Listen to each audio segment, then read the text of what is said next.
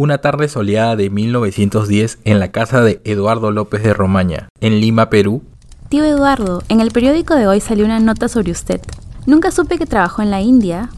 Es algo que muy pocos saben sobre mi sobrina. La mayoría me conoce por ser expresidente del Perú y ex ministro del Ministerio de Fomento y Obras Públicas.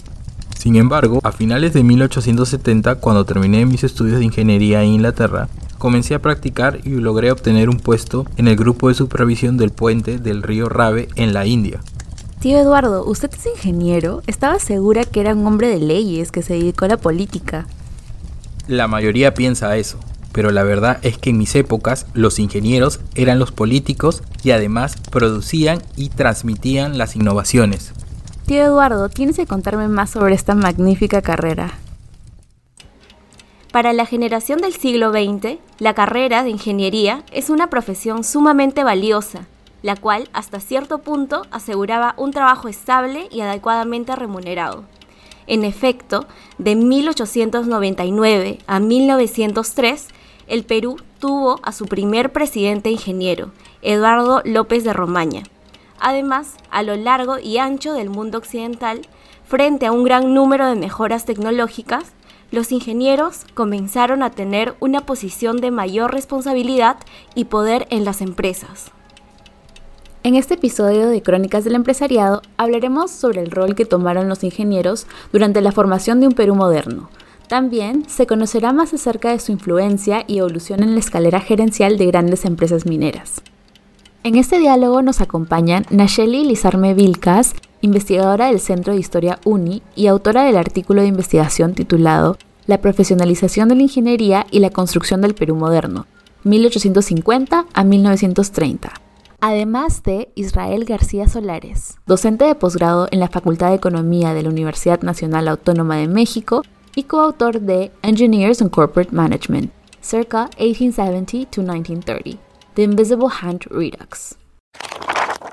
Entre los años 1870 a 1930, un periodo de construcción hacia un mejor Perú, los ingenieros tomaron un rol protagónico en la modernización del país. Ahora, ¿qué implicaba el tan perseguido proceso de la construcción del Perú moderno?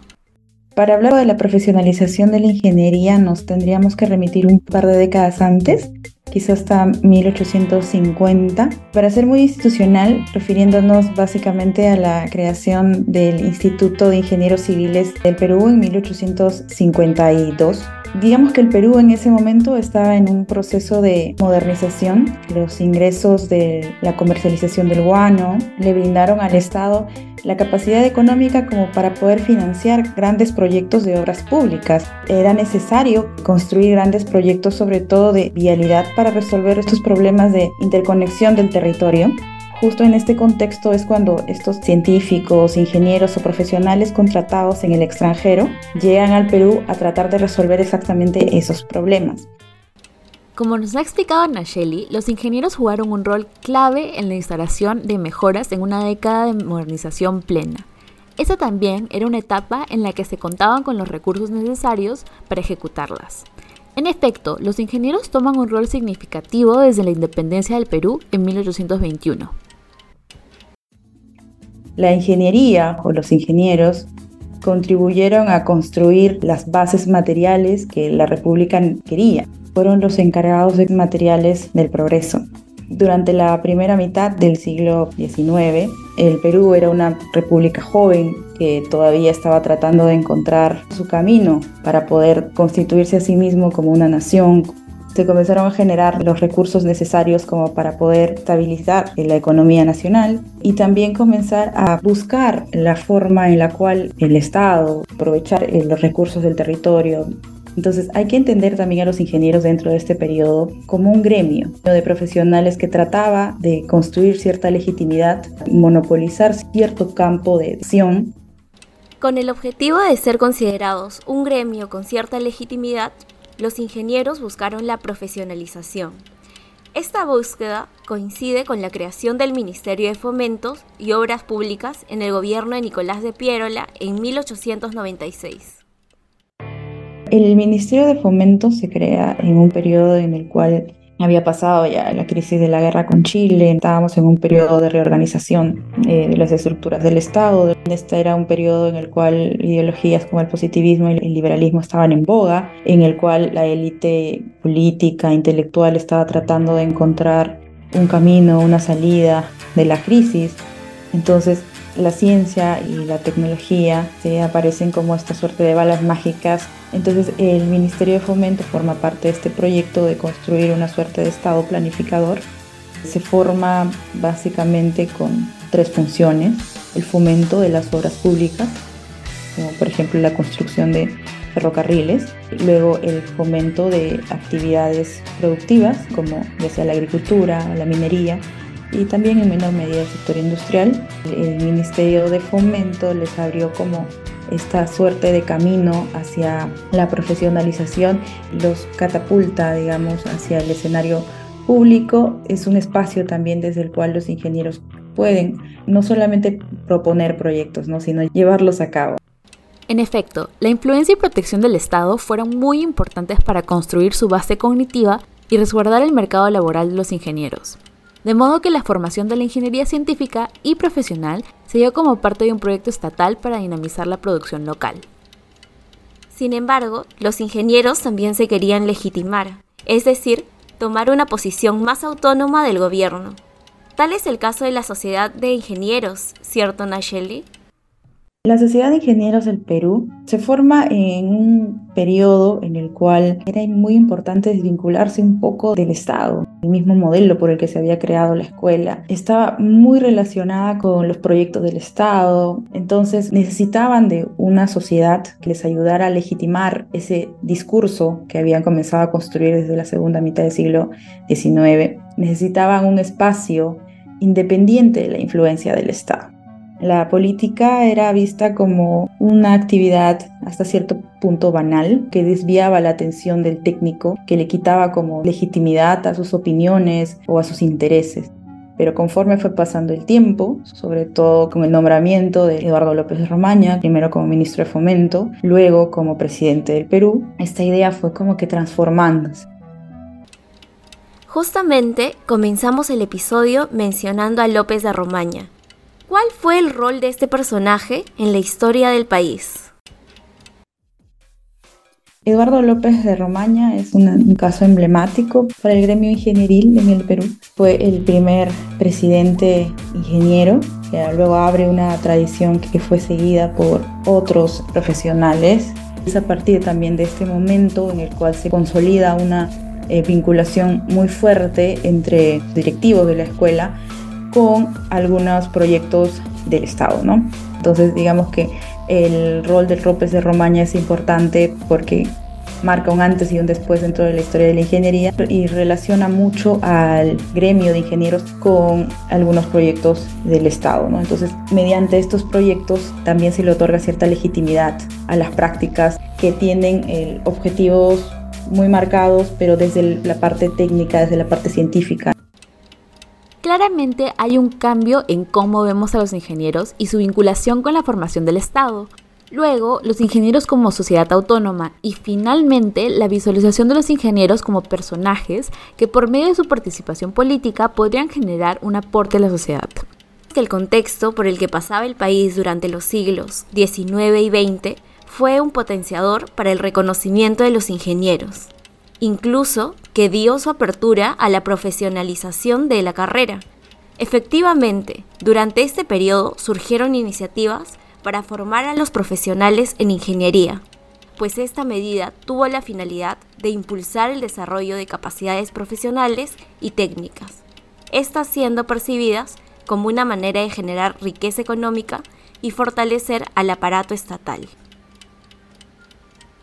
Ahora, saliendo del Perú para hablar a nivel global, ¿qué estaba pasando en el siglo XX en el resto del mundo? ¿Los ingenieros tenían un rol igual de importante en el primer mundo que en el Perú? Para ponernos en contexto, tenemos que situarnos en una época de tendencia en la que los mercados y las empresas comenzaron a extenderse, lo cual ocurrió en la primera globalización, entre los años 1870 a 1914. Definida como un proceso económico, político, social y cultural que ha llevado a una mayor interconexión entre los países y regiones del mundo. Esta etapa no solo se caracteriza por la liberalización del comercio y la inversión extranjera, sino también por la transferencia de tecnología y la circulación de personas a nivel internacional. En efecto, a finales del siglo XIX, el mundo evidenció un cambio tecnológico impresionante, que llevó a un aumento en el número de grandes corporaciones, Específicamente, las empresas comenzaron a enfocar sus esfuerzos en el desarrollo de investigación y mejoramiento de procesos al asignar recursos para actividades estratégicas, como lo son financiamiento, adquisición, producción, innovación, marketing y distribución.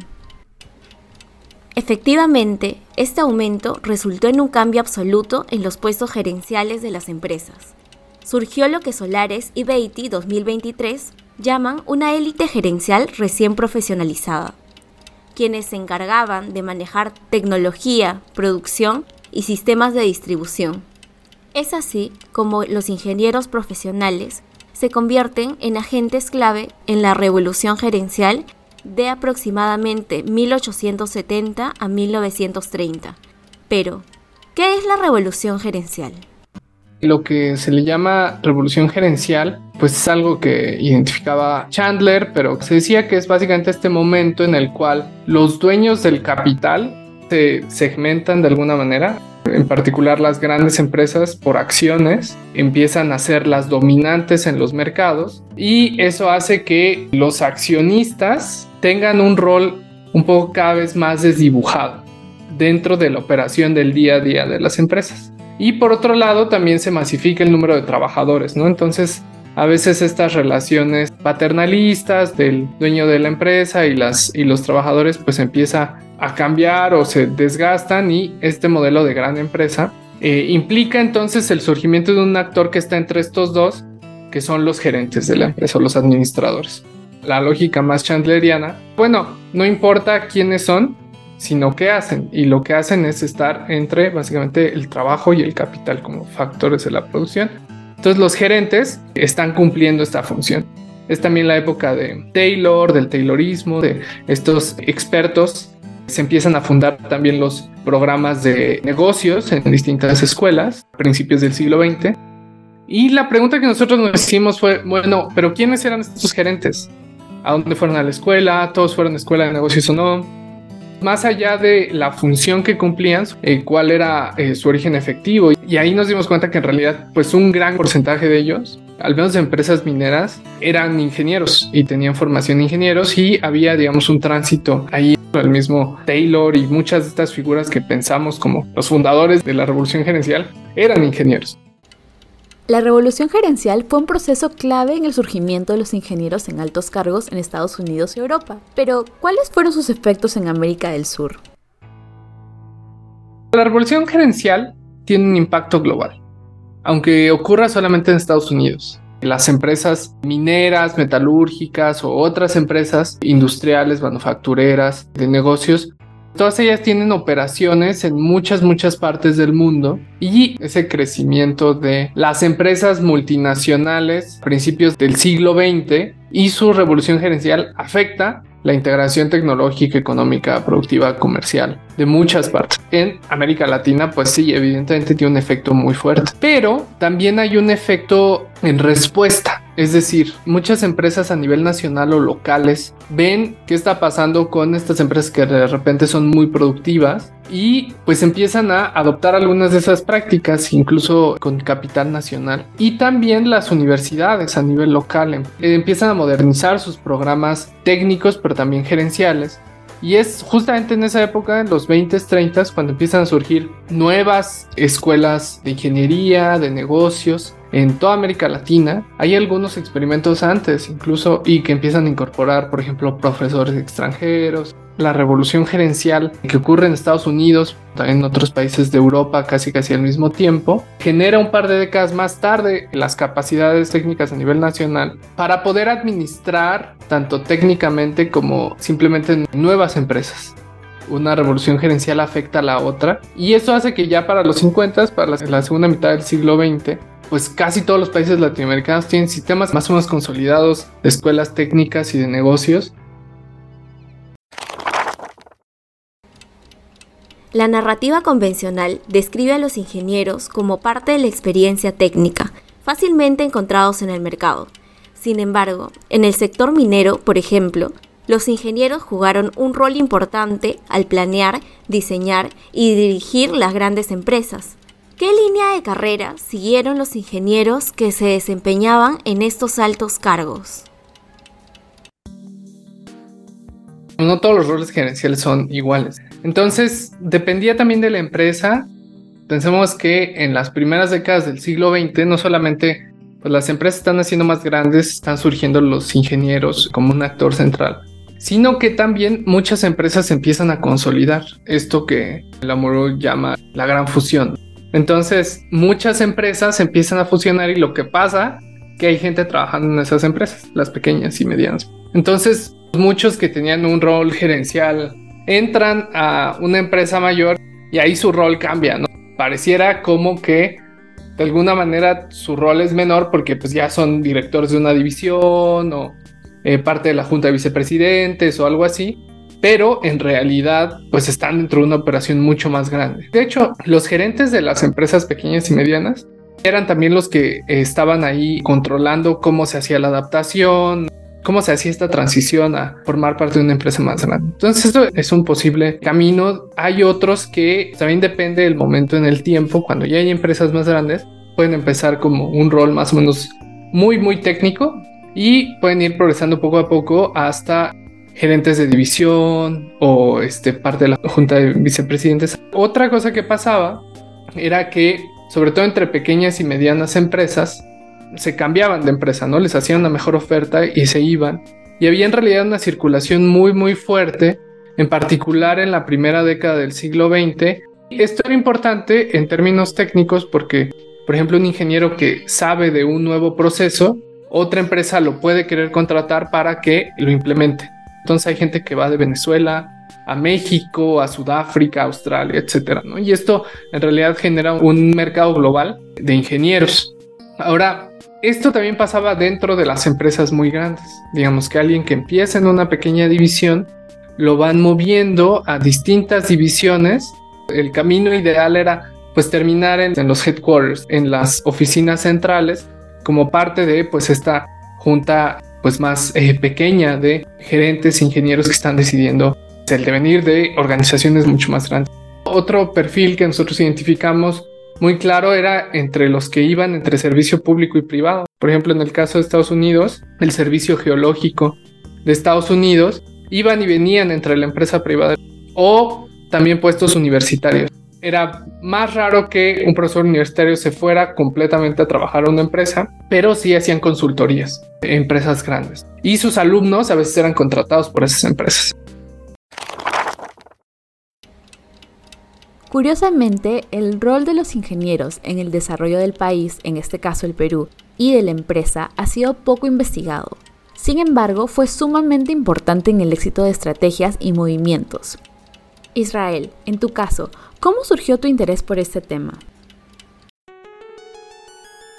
A finales del siglo XIX y principios del XX, mucha de la inversión que llegó a América Latina en esa época, pues no venía sola, ¿no? Sino venía acompañada de distintos actores y que rara vez era pues un empresario que llegara y se mudara directamente a México, sino que mm, en tanto que eran empresas muy grandes, eh, llegaban eh, representantes o agentes de, de estas empresas y había algunos gerentes profesionales, pero en su mayoría sabíamos que eran ingenieros. Entonces nuestro interés fue porque nos parecía que no había ningún estudio sistemático sobre simplemente la llegada de ingenieros extranjeros a América Latina o en particular, bueno, tanto Ted como yo estudiábamos México y simplemente queríamos saber por qué o quiénes eran, cuántos eran nos dimos cuenta que pues en este periodo de gran crecimiento, ¿no? De la primera ola globalizadora, que se le llaman, de convergencia, los ingenieros habían migrado, digamos, a muchísimas partes del mundo y eh, también es el momento en el que se profesionaliza y se diversifica la ingeniería. Antes normalmente era ingeniería militar y civil.